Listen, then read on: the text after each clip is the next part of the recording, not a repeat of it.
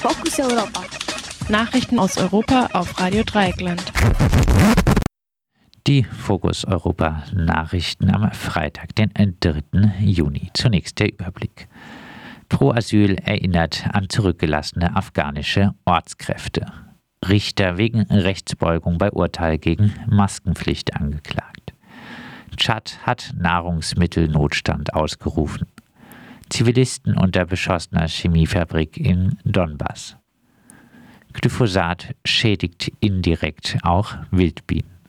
Und nun zu den Themen im Einzelnen. Pro Asyl erinnert an zurückgelassene afghanische Ortskräfte. Pro Asyl kritisiert die schleppende Aufnahme ehemaliger deutscher Ortskräfte aus Afghanistan. Angesichts der Bedrohung durch die Taliban hatten sowohl die alte als auch die neue Bundesregierung die Aufnahme versprochen. Im Koalitionsvertrag ist zu lesen, wir wollen diejenigen besonders schützen, die der Bundesrepublik Deutschland im Ausland als Partner zur Seite standen und sich für Demokratie und gesellschaftliche Weiterentwicklung eingesetzt haben.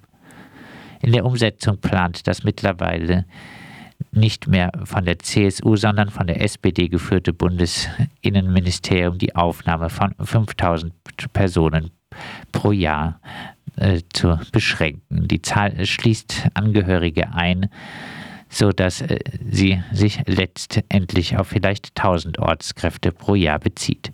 Menschen, die die Rache der neuen Herrscher in Afghanistan fürchten müssen, erstmal Jahre warten zu lassen, hat mit einem ernsten Bemühen um ihren Schutz so viel zu tun wie die Scharia der Taliban mit der Erklärung der Menschenrechte. Pro Asyl sieht auch Probleme bei der Anerkennung von Ortskräften und ihrer praktischen Rettung sowie beim Familiennachzug aus Afghanistan. Die ebenfalls im Koalitionsvertrag angekündigte Unterscheidung zwischen anerkannten Flüchtlingen und Menschen, die subsidiären Schutz genießen, ist beim Familiennachzug noch immer nicht umgesetzt. Zu den Forderungen von Pro Asyl gehört, dass auch Menschen berücksichtigt werden, die über Subunternehmen bzw. als selbstständiger Subunternehmer bzw. Subunternehmerin für deutsche Institutionen in Afghanistan gearbeitet haben wie Ortskräfte behandelt werden sollten. Es besteht seit längerem der Verdacht, dass die Bundeswehr Menschen, die Vollzeit nur für sie gearbeitet haben, in den Subunternehmerstatus gedrängt hat, um nachher nicht für sie verantwortlich zu sein.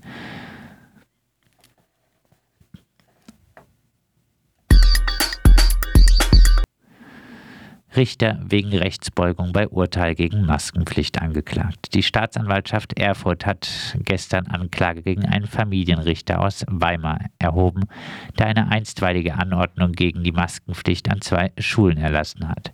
Die Entscheidung wurde vom Oberlandesgericht Jena aufgehoben. Dem Richter wird vorgeworfen, aktiv nach Eltern gesucht zu haben, die in seine Zuständigkeit fielen, um sie zu einer Klage zu bewegen. Umstritten war auch die Auswahl einer Gutachterin, auf deren Gutachten der Richter seine Entscheidung dann stützte. Als Familienrichter wäre der Richter für eine Aufhebung der Maskenpflicht auch nicht zuständig gewesen. Die Staatsanwaltschaft kommt zu dem Schluss, dass es dem Richter darum gegangen sei, Zitat, die angebliche Unwirksamkeit und Schädlichkeit staatlicher Maßnahmen zur Bekämpfung der Corona-Pandemie öffentlichkeitswirksam darzustellen. Zitat Ende. Dafür habe er sich bewusst und in schwerwiegender Weise von Recht und Gesetz entfernt. Auf Rechtsbeugung steht eine Freiheitsstrafe zwischen einem und fünf Jahren. Tschad hat Nahrungsmittelnotstand ausgerufen. Der Vorsitzende der den Tschad regierenden Militärjunta Mahamat Idris äh, Debi Itno hat den Lebensmittelnotstand im Tschad erklärt. Ursache ist die Verknappung und Verteuerung von Getreide aufgrund des Überfalls Russlands auf die Ukraine. Die UNO schätzt bereits im März, dass im Tschad 2,1 Millionen Menschen vom Ernährungsunsicherheit betroffen sein werden. Mittlerweile geht sie davon aus, dass 5,5 Millionen Menschen im Tschad in diesem Jahr auf humanitäre Hilfe angewiesen sein werden. In dem Land leben auch Hunderttausende Flüchtlinge aus der angrenzenden Region Darfur, die zum Sudan gehört. Die Zahl der Flüchtlinge hat sich nach einem Massaker der berüchtigten Chavit-Truppe an schwarzen äh, Farmerfamilien erneut erhöht. Die Truppe, die bereits am Völkermord in Darfur beteiligt war, firmiert heute unter der Bezeichnung Rapid Support Forces. Die RSP ist Teil des Militärregimes im Sudan. Senegals Präsident Macky Sall, der auch Vorsitzender der Afrikanischen Union ist, will heute mit Putin zusammentreffen, um die Nahrungsmittelkrise zu besprechen, die insbesondere afrikanische Länder betrifft. Erinnert sei im Zusammenhang mit dieser Nachricht auch daran, dass in Deutschland Millionen Tonnen Getreide und Pflanzenöle zur Herstellung von Biodiesel verbraucht werden, damit wir über die Autobahnen rasen können.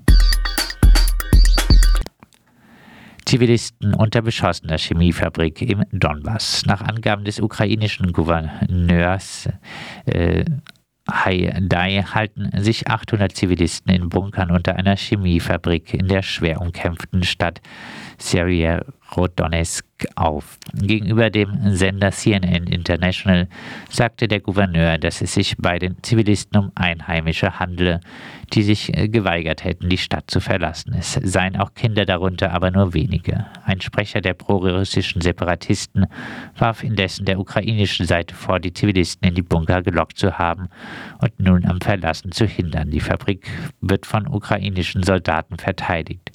Erst vor kurzem trat offenbar aufgrund des Beschusses der Fabrik eine Wolke aus giftiger Salpetersäure aus dem Werk aus.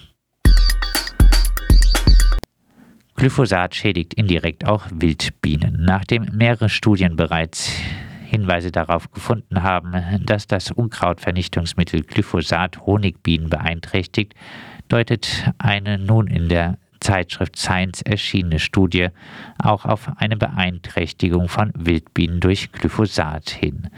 Ein Team von der Universität Konstanz unter Leitung der Biologin Anja Weidemüller stellte fest, dass es der dunkle Erd Hummel schwerer fiel, ihr Nest auf der optimalen Bruttemperatur von 28 bis 35 Grad zu halten, wenn ihrer Nahrung Glyphosat zugesetzt war. Die Hummeln erzeugen Wärme, indem sie ihre Flugmuskeln kontrahieren, wozu sie viel Energie und also reichlich Nahrung benötigen. Das Ergebnis ist, dass sie keinen oder weniger Nachwuchs haben.